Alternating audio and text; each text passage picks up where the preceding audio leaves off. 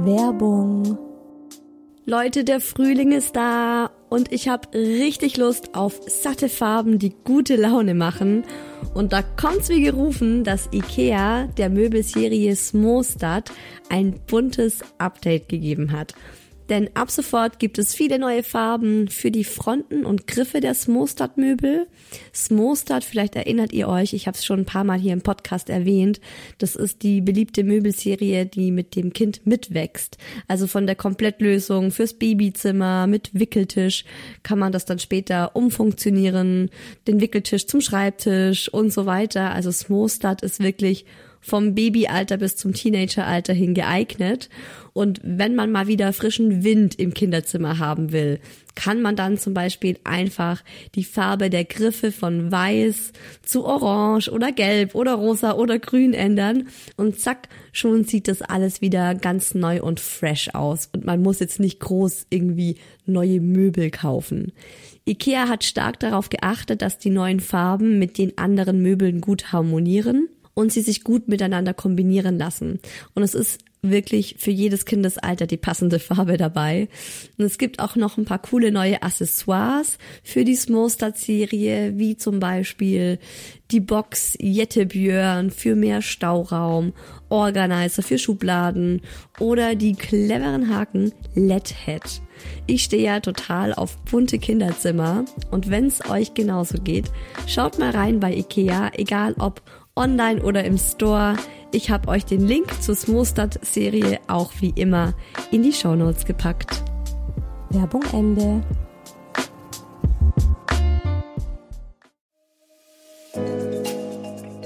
Herzlichen Glückwunsch, ihr drei. Und willkommen, kleines Wesen auf der Erde.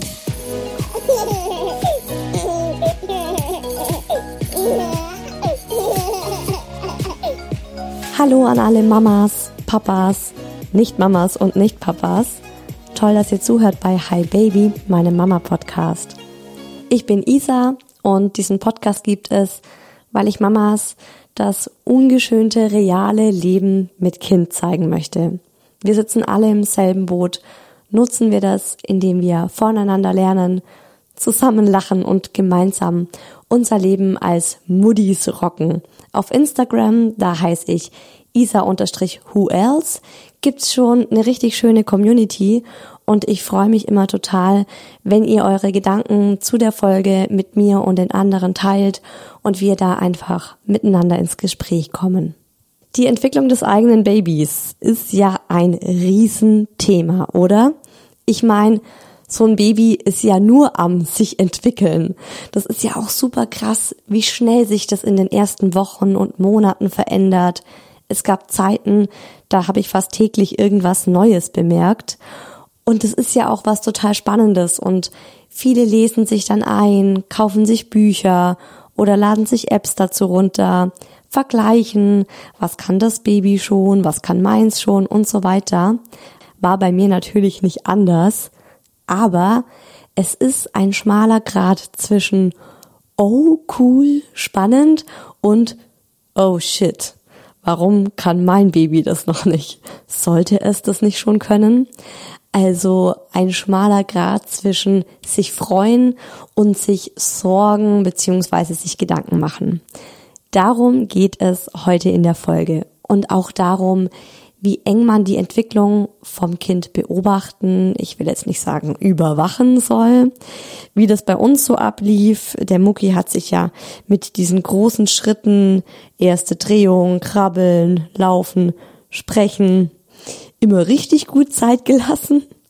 Ich erzähle natürlich auch, wie das für uns war, was für Gedanken ich mir dazu gemacht habe und der Daddy erzählt in der Rubrik den Daddy gefragt auch, wie er das Ganze gesehen hat. Und ich gebe euch noch ein paar Tipps, wie man Kinder in ihrer Mobilität, in ihrer Entwicklung am besten fördern kann, beziehungsweise was wir zu Hause haben und wo ich sage, das ist richtig cool. Und ich freue mich sehr über eine neue Hi Baby Expertin, die ihr in Zukunft auch öfter hören werdet. Caroline Dinger ist Kindheitspädagogin und Leiterin einer Krippe in München und erzählt heute in dieser Folge ob wirklich alle Kinder und Babys innerhalb gewisser Zeiträume bestimmte Fähigkeiten erlernen sollten Und sie geht darauf ein, ab wann sich Eltern Sorgen machen sollten, wenn sich das eigene Baby, ich sag jetzt mal, mehr Zeit lässt, als es andere Babys tun. Beziehungsweise ob es überhaupt einen Zeitpunkt gibt, ab dem man sich Sorgen machen soll als Eltern. Der Sponsor der heutigen Folge ist Thalia. Thalia kennt ihr wahrscheinlich als stationären Buchladen und die haben nicht nur Bücher, sondern auch wahnsinnig viele Hörbücher. Und die gibt's nicht nur im Buchladen, sondern auch im Thalia Hörbuch-Abo. Da könnt ihr bis zu 50.000 Bücher hören, von Romanen über Sachbücher, zum Beispiel Erziehen ohne Schimpfen von Hi Baby Expertin Nicola Schmidt ist da dabei, bis hin zu Kinderbüchern, die drei Fragezeichen, Disneys Eiskönigin. Und als Hi Baby Hörer könnt ihr das jetzt 30 Tage kostenlos testen. Ihr bekommt pro Monat ein bis zwei Hörbücher im freien MP3-Format, ist also kein klassisches Streaming-Abo, sondern die Hörbücher gehören euch dann auch tatsächlich. Wenn euch das Abo nach dem kostenlosen Probemonat gefällt und ihr weiter Hörbücher hören wollt, kostet euch das 9,95 Euro im Monat. Seitdem ich Mama bin, höre ich super oft Hörbücher. Ich habe das für mich entdeckt beim Spazierengehen, im Auto und aktuell auch sehr häufig, wenn der kleine Mittagsschlaf macht. Er schläft nämlich mindestens doppelt so lang, wenn ich neben ihm lieg. Und da höre ich meistens ein Hörbuch nebenbei. Ich habe schon eine recht lange Liste, was ich mir im Thalia Hörbuch-Abo anhören möchte. Gestartet habe ich jetzt mit dem Klassiker. Das gewünschteste Wunschkind treibt mich in den Wahnsinn. Ich habe das Buch hier auf dem Nachttisch liegen seit knapp einem Jahr und bin nie über Seite 56 rausgekommen. Und als Hörbuch hatte ich es nach vier Tagen durch. Also wenn ihr auch Bock auf ein Hörbuch habt, dann schaut euch das Abo doch einfach mal an, wenn ihr auf www.thalia.de slash hi-baby geht, könnt ihr das Ganze 30 Tage kostenlos testen. Und den Link findet ihr auch nochmal in der Folgenbeschreibung. Liebe Mamas und liebe Papas, falls ihr gerade einen Blick auf euer Baby werfen könnt, weil ihr es vielleicht gerade beim Hi Baby hören in den Schlaf schaukelt oder das Kleine gerade neben euch ratzt oder im Kinderwagen sitzt oder liegt, schaut es euch genau an. Prägt euch diesen Moment ein. Weil morgen ist es schon wieder einen Tag älter und kann eventuell das ein oder andere ganz plötzlich und übermorgen willst den Motorradführerschein haben und ihr macht euch Sorgen über ungewollte Schwangerschaften. Aber jetzt mal im Ernst. Gerade in den ersten zwei Jahren entwickelt sich so ein Kind krass schnell. Ich weiß noch, wie mein Mann nach den anfänglichen sechs Wochen Elternzeit, oft am Wochenende, wenn er den Kleinen eben wieder den ganzen Tag um sich hatte, richtig melancholisch wurde, weil er sich so verändert hat, weil er plötzlich lächelt oder seinen Beißring greift oder dann auch plötzlich gurgelnd lachen kann. Und es ist sowas Schönes, dabei zuzuschauen, wie aus einem hilflosen Baby ein eigenständiger Mensch wird, der einen Charakter hat, Interessen, einen eigenen Geschmack, einen eigenen Stil. Und am Anfang war der Mucki einer, der Dinge ganz früh konnte. Der konnte sich super früh zum Beispiel vom Liegen auf dem Bauch aufrichten. Wisst ihr, so mit den, mit den Unterarmen oder mit den Händen dann. Äh, die Cobra im Yoga. Der war ganz früh auch schon so wach, also ganz aufmerksam und hat einen mit den Augen verfolgt und ähm, einem zugeguckt, hat einen angelächelt und auch der Kinderarzt hat immer gemeint, das ist ja ein ganz waches Kerlchen. Und Mutti war stolz wie Bolle. Yes, das ist mein Kind. Natürlich. Und am Anfang gibt's ja auch ganz, ganz viele Meilensteine, die man dann dokumentiert mit Bildern und Videos, die man dann dem ganzen Freundeskreis schickt. Scheißegal. An alle noch so fernen Kontakte. Schaut euch dieses Wunder von einem Kind an. Das ist ja auch was Schönes, was Eltern ja auch zelebrieren sollen. Ich denke, jedes Elternteil ist wahnsinnig stolz auf sein Baby und auf sein Kind und gerade am Anfang, wenn man noch frisch Eltern ist, ist man einfach geflasht, was dieses kleine Bündel Leben jeden Tag lernt und wie schnell es Dinge versteht und lernt und sich verändert. Als Eltern wird man ja auch regelrecht zugeballert mit Infos zur Entwicklung. Ärzte, Infobroschüren, die ins Haus flattern, Newsletter per Mail, weil man sich irgendwann mal irgendwo bei DM oder Rossmann oder Hip oder Schlag mich tot angemeldet hat. Und ich weiß noch, wie das irgendwann losging, dass mich diese ganzen Infos zur Entwicklung verunsichert haben und ich mir dann angefangen habe zu denken, hm, stopp mal, aber das kann er noch nicht. Und dann kam ich ins Überlegen, sollte er das können? Wieso suggerieren die mir das in diesem Newsletter? So, ja, ihr Kind ist jetzt im fünften Lebensmonat und wahrscheinlich macht es schon dieses und jenes und dieses und überhaupt. Und manchmal fragt man sich halt so, oh, nee, äh, eigentlich, äh, nö, macht er das noch nicht. Und dann fängt man an zu googeln, liest eine Trilliarde verschiedene Dinge, ist dann noch mehr verunsichert, fragt dann die eigene Mama, wie war das denn bei uns in der Familie? Wie war das denn bei mir? Fragt dann den Mann, wie war das denn bei dir? Eigentlich immer in der Hoffnung, dass einem gesagt wird, ach, ja, also Isa, du warst als Baby genauso entspannt, eben um Bestätigung zu bekommen, dass das eigene Kind ganz nach den Eltern kommt und dass das alles ganz normal ist, weil man weiß ja, okay, man ist selber auch ganz normal. Und wenn das dann tatsächlich der Fall ist, dann ist man erstmal beruhigt. Also beim Krabbeln war es zum Beispiel so, dass meine Mama mir gesagt hat, ich bin gar nicht gekrabbelt. Ich bin mit elf Monaten direkt aufgestanden und losgelaufen. Mein Mann war auch ein später Krabbler. Okay. Bei Mucki war das so, dass er super früh im Vierbeiner stand, beziehungsweise im Vierbeiner war, also auf allen Vieren einfach. Und dann ist er immer so vor und zurück gewippt. Und ich erinnere mich noch, dass ganz viele dann zu mir kamen und mir gesagt haben, oh, das wird ein ganz früher Krabbler und dann so Wetten gemacht haben, so hey, wetten beim nächsten Mal, wenn wir uns sehen, dann krabbelt er oder auch so, ja, in einer Woche krabbelt der dir durch die Bude. Und dann ist nichts passiert. Und nichts passiert. Und nichts passiert. Was das Krabbeln angeht, weil darauf habe ich mich ja fixiert. Wahrscheinlich auch gerade weil so viele Leute meinten, der krabbelt jeden Moment los. Also ich habe, ich wäre von alleine jetzt nicht drauf gekommen, aber dadurch, dass so viele meinten, dieses Vor- und Zurückwippen sei halt so der Beginn und er muss sich dann nur noch trauen, wirklich auch mal eine Hand vor die andere zu tun und dann ist sozusagen, hat er den Dreh raus. Dadurch habe ich halt einfach so das Gefühl bekommen, okay, der wird jetzt gleich loskrabbeln. Hat er aber nicht gemacht. Und die ganzen Leute haben aber auch ständig nachgefragt, bei jedem Telefonat oder wenn man sich dann gesehen hat, weil sie auch dachten, ja, der krabbelt bestimmt schon längst. Mit elf Monaten, als ich damals schon gelaufen bin, ist er immer noch nicht gekrabbelt. Egal, was ich versucht habe. Das hat ihn selbst auch total frustriert. Also ich habe das gemerkt und mich ja auch. Ich musste ihn zum Beispiel ständig überall hintragen. Und das ist ja auch für die Mama anstrengend. Also andere Kinder sind einfach ihren Mamas hinterhergekrabbelt vom Wohnzimmer ins Badezimmer und mein kleiner Mucki hat angefangen zu weinen, sobald ich aus dem Zimmer bin und ich musste ihn dann tragen, was ja für den Körper auch recht anstrengend ist, wenn man das Kind ständig trägt.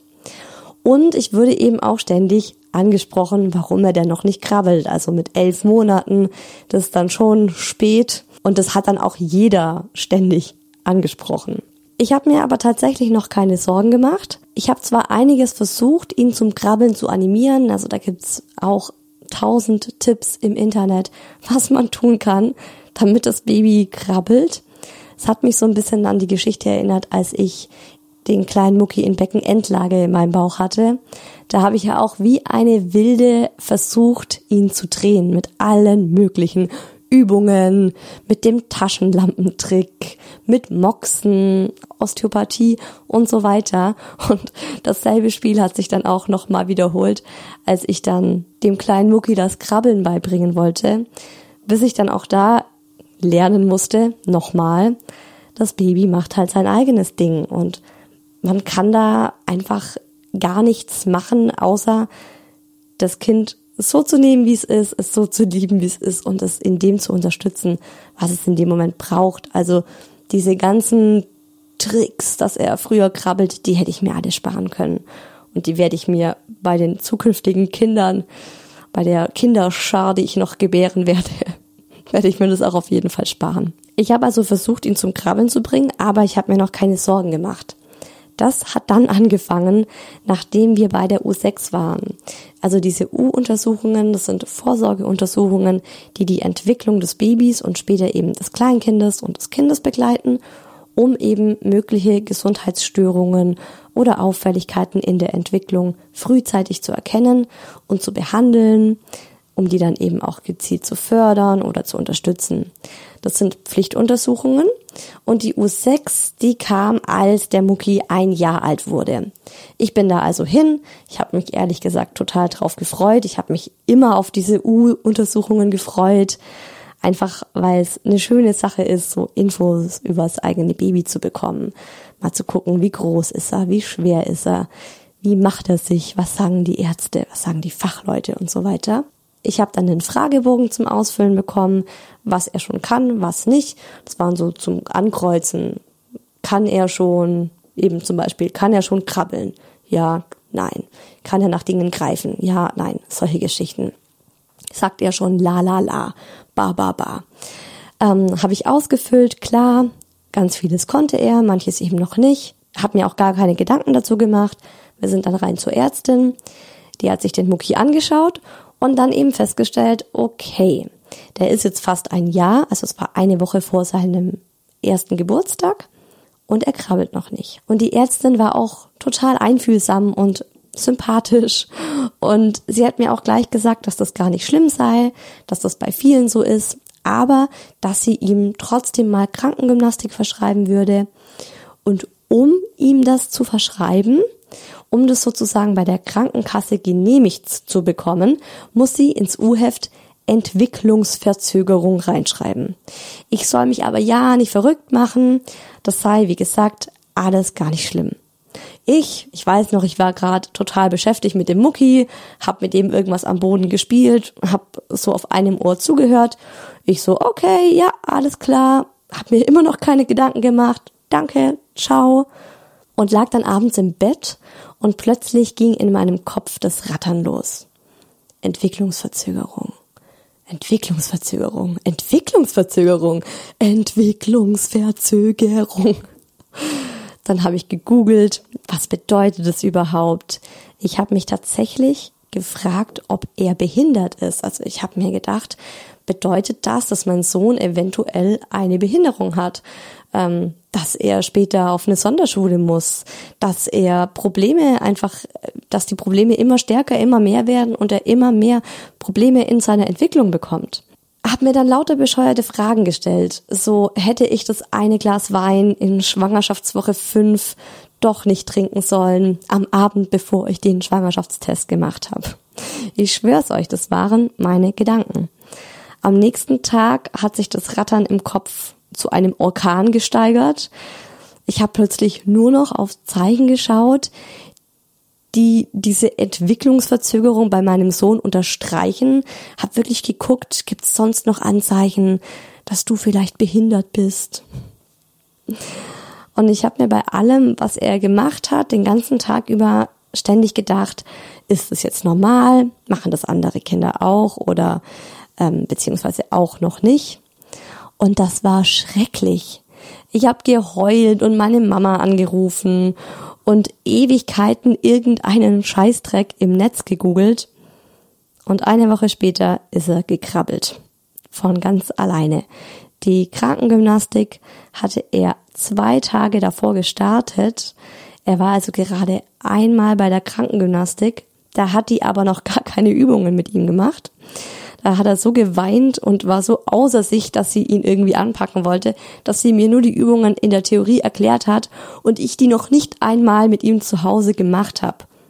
Und er ist von alleine einfach losgekrabbelt. Und ich muss auch ehrlich sagen, ich habe von diesen Übungen nicht so viel gehalten. Also ich verstehe, dass man die hat, dass es die gibt, aber ich frage mich, inwiefern die wirklich mit einem Baby umsetzbar sind. Also viele Sachen, die sie mir so in der Theorie erzählt hat, die konnte ich mit dem Mucki nicht machen. Also wir sind dann noch ein paar Mal hin und sie hat auch gemeint, ja, üben Sie das ruhig weiter. Weil klar, wenn er anfängt zu krabbeln, ist das natürlich noch alles sehr unbeholfen. Und ich habe das dann so halbherzig ein paar Mal gemacht und habe aber schnell gemerkt, irgendwie diese Übungen bringen noch gar nichts für ihn und er findet das auch nicht toll und das macht ihm auch keinen Spaß und es hat sich einfach nicht richtig angefühlt. Und dann haben wir auch aufgehört mit der Krankengymnastik und ich bin wieder normal geworden und habe mir dann im Nachhinein auch gedacht, in was für eine Scheiße habe ich mich da eigentlich reingesteigert? Und wie konnte das eigentlich in mir so schnell so zu so einem Problem heranwachsen, dass ich mir solche Gedanken mache und irgendwie auch so an unserem Sohn zweifel oder an seiner Entwicklung. Es war halt einfach, weil diese Kinderärztin, und das war in meinen Augen die Expertin, offensichtlich Förderungsbedarf gesehen hat. Tja, hat sich das der Daddy auch gefragt? Hat der sich auch verrückt gemacht? Oder war der die ganze Zeit über Tiefen entspannt? Das hört ihr von ihm selbst in Den Daddy gefragt. Ich war ja eine von den Mamas, die das super spannend fanden, wie sich Babys entwickeln. Ich weiß noch vor allem im ersten Jahr habe ich dazu recht viel gelesen oder auch diese Elternbriefe, die wir von der Stadt München zugeschickt bekommen, habe ich mir immer durchgelesen und ähm, fand es immer spannend, ja, was passiert wann beim Baby und wie entwickelt es sich. Wie war das denn bei dir? Also ich fand super, dass du dich so sehr dafür interessiert hast, ähm, weil dann zumindest einer von uns da äh, immer auf dem aktuellsten Stand war und das verfolgt und beobachtet hat und äh, ja, überwacht hat. Ich selbst halt ehrlich gesagt nichts davon. Ich verfolge eher so das Prinzip, lass ihm einfach so seinen Lauf. Er macht das, was er möchte, wann er möchte und nicht dann, wenn jemand glaubt, dass er es dann tun müsste. Und daher halte ich auch nichts von Apps oder äh, lese da irgendwelche Bücher oder besondere Artikel dazu, wenn mal irgendein Punkt erreicht ist, wo er irgendwas nicht kann, was extrem wichtig sein sollte, dass er tun müsste, dann fällt es eh in den U-Untersuchungen auf. Und bei allem anderen mache ich mir gar keinen Stress und deswegen habe ich mich auch nicht wirklich damit befasst, muss ich ehrlich sagen. Ja, genau bei den U's. Und da kam ja dann, dass er Krankengymnastik braucht, weil er noch nicht krabbeln konnte. Wie war das für dich, ähm, als ich dann zurückkam und ich war ja total fertig mit der Nerven und das war ja so ein Punkt, wo dann auch wirklich Fachleute gesagt haben, okay, da müsste man mal ein bisschen nachhelfen. Ja, da müsste man mal ein bisschen nachhelfen, ist für mich jetzt noch nichts Dramatisches.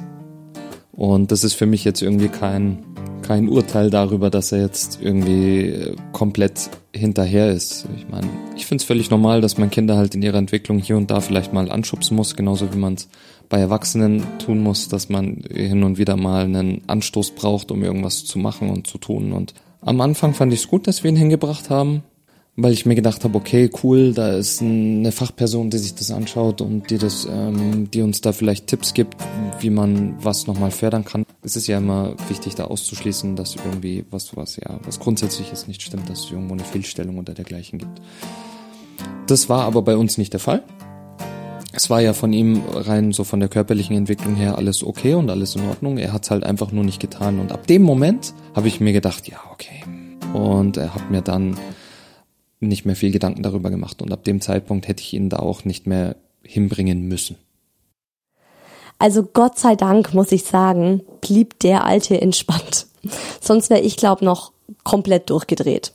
Ich habe mir nach dieser Geschichte, wo ich mich eben so sehr durch diese Ärztin und besonders durch dieses Wort im U-Heft Entwicklungsverzögerung habe beeinflussen lassen, da habe ich mir fest vorgenommen, dass ich mich nie wieder von irgendjemand Außenstehenden so verunsichern lassen werde.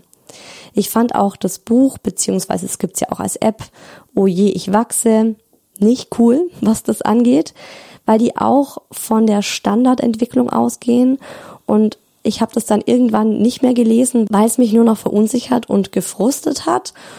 Und ich eben immer nur diese Sachen gelesen habe, die er noch nicht konnte.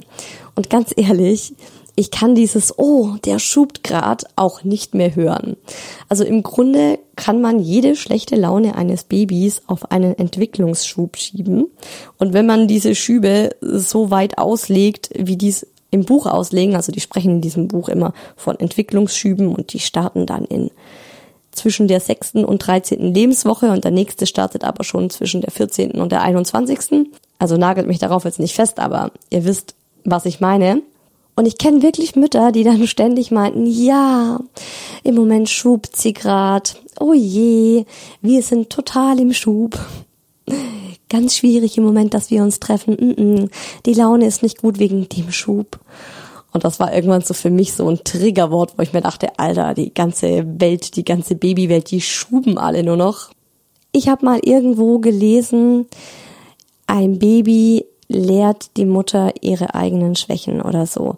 Also, dass es die Mutter zwingt, sich mit ihren Schwächen auseinanderzusetzen oder mit ihren Ängsten. Und das ist auch schon bereits in der Schwangerschaft irgendwie so. Und ich bin der ungeduldigste Mensch der Welt.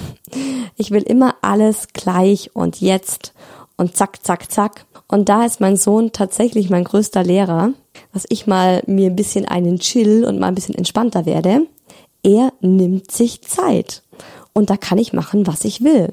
Laufen klappte dann mit 18 Monaten und sprechen tut er heute noch nicht. Beziehungsweise er spricht, aber das ist Muckisprache.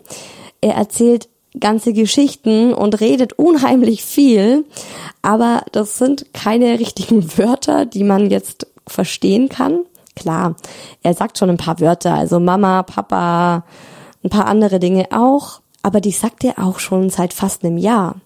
Und das ist so ganz typisch bei ihm. Er startet ziemlich früh mit etwas, auch so wie mit diesem Vierfüßlerstand und dem Wippen oder eben auch mit dem Sprechen und alle so, oh krass, ja, der wird mal ganz schnell krabbeln, ganz früh sprechen und dann sagt er sich, nö, doch nicht. Und dann muss man eben warten und warten und warten. Ich bin immer noch dabei, das zu lernen. Gibt's jetzt einen Zeitpunkt, ab dem ich mir wirklich Sorgen machen sollte? Also kann man Babys und Kinder in ein Raster packen?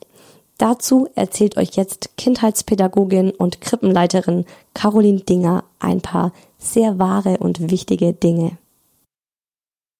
Also erstmal muss man sagen, jedes Kind ist einzigartig in seiner Persönlichkeit, ähm, in seinen Fähigkeiten und eben auch in seiner Entwicklung. Also man kann nicht sagen, Kind X muss mit zwölf Monaten dies, das und jenes können.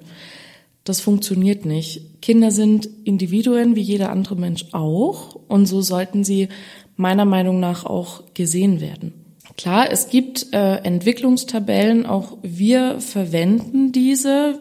Bei uns in der Einrichtung ist es ähm, die Entwicklungstabelle von Kuno Bella, aber es ist eine Orientierung.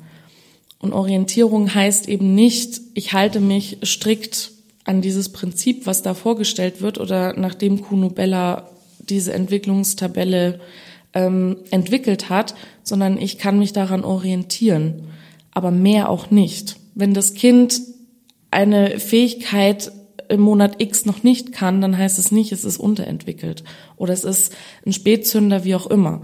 Vielleicht kann es dafür was anderes, was ein zwölf Monate altes Kind vielleicht erst mit 18 Monaten laut Entwicklungstabelle können sollte. Da muss man schon sehr genau hinschauen, sehr genau hinhören auch und einfach kein Kind mit anderen Kindern vergleichen. Das finde ich ist ein absolutes No-Go, weil das Kind kann sehr schnell abgestempelt werden, wenn es eben in diese Ecke Unterentwicklung, Spätzünder geschoben wird. Also man muss sich das so vorstellen, dass die Kinder in den ersten drei Lebensjahren so viel lernen, sich eigentlich ja zu kleinen Persönlichkeiten entwickeln, sehr viel Input bekommen von außen, von der Familie, dann auch noch die Kita teilweise. Ähm, es kann nicht alles auf einmal kommen, das funktioniert nicht. Das kann so ein kleines Gehirn und so ein kleiner Körper einfach nicht verarbeiten. Die einen Kinder laufen zuerst, da ist die Motorik schneller als die Sprache. Andere Kinder sprechen, können dafür nicht laufen. Bei anderen dauert beides ein bisschen länger, dafür sind sie kognitiv sehr gut. Also es ist ganz unterschiedlich. Es funktioniert bei den Kindern einfach nicht, dass sie alles auf einmal lernen. Und man muss natürlich auch den familiären Hintergrund sehen.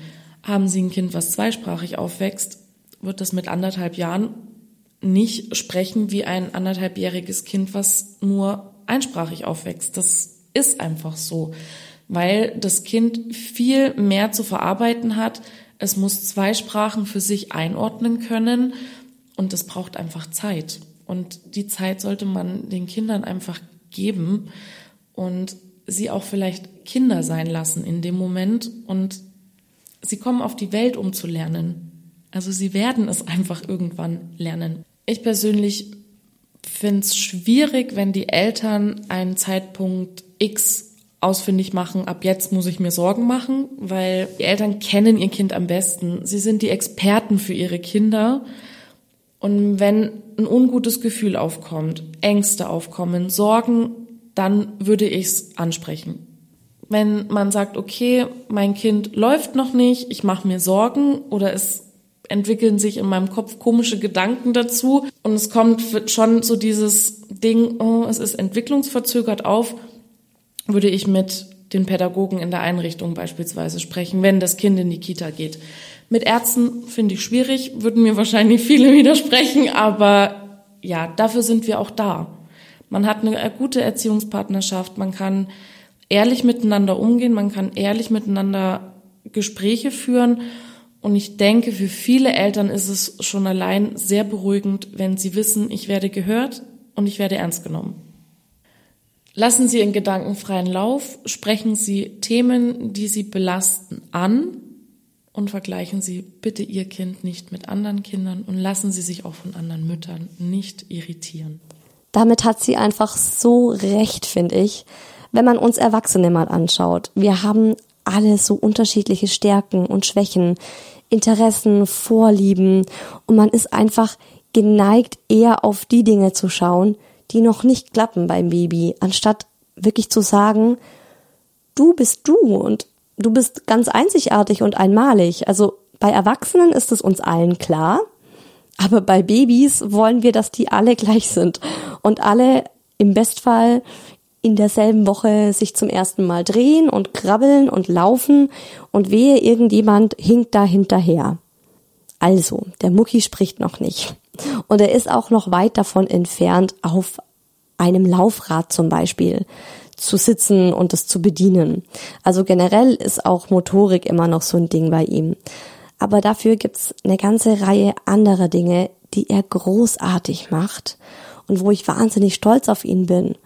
Weil bei unserem Sohn die Grobmotorik jetzt auch lange ein Thema war, also Krabbeln, Laufen, das ist Grobmotorik. Es gibt so super Motorikspielsachen auch schon für ganz kleine. Und ich bin total begeistert von Kletterdreiecken nach Picklerart oder Kletterbögen oder einem Balanceboard. Ich habe das bei Freunden gesehen und der Mucki ist auch direkt drauf und ist da rumgeklettert und äh, wir fanden es beide ziemlich cool. Und ich habe mich dann eingelesen und recherchiert und bin auf Holzmotorik-Spielsachen von Ehrenkind gestoßen. Das ist ein Startup von drei jungen Papas, die alle ungefähr zeitgleich Kinder bekommen haben.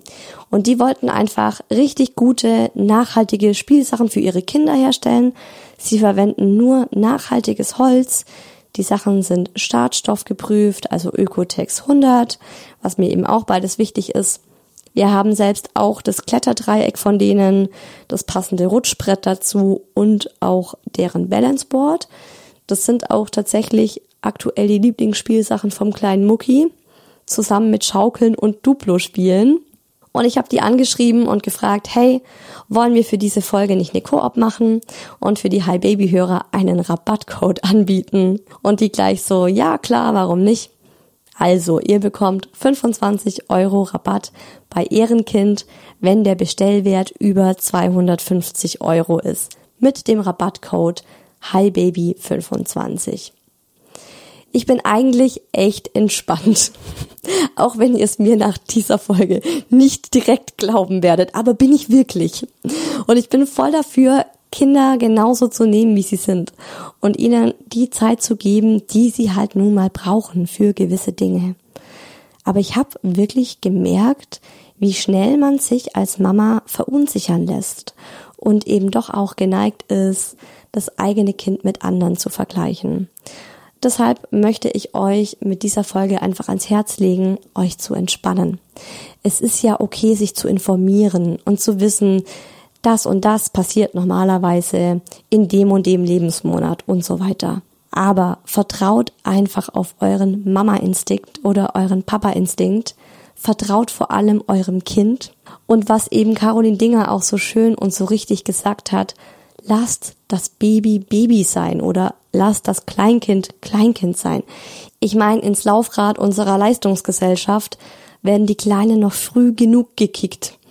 Deshalb gönnen wir ihnen doch ihren eigenen Rhythmus, solange sie das noch dürfen. Ich wünsche euch eine entspannte Woche. Bei mir ist es gerade super entspannt. Ich habe Urlaub und weil ich im Urlaub bin, habe ich mir gedacht, es gibt nächste Woche gleich noch eine Hi Baby Folge, weil es so schön ist und ich auch gerade so viele Themen hier auf dem Tisch habe, über die ich mit euch quatschen möchte.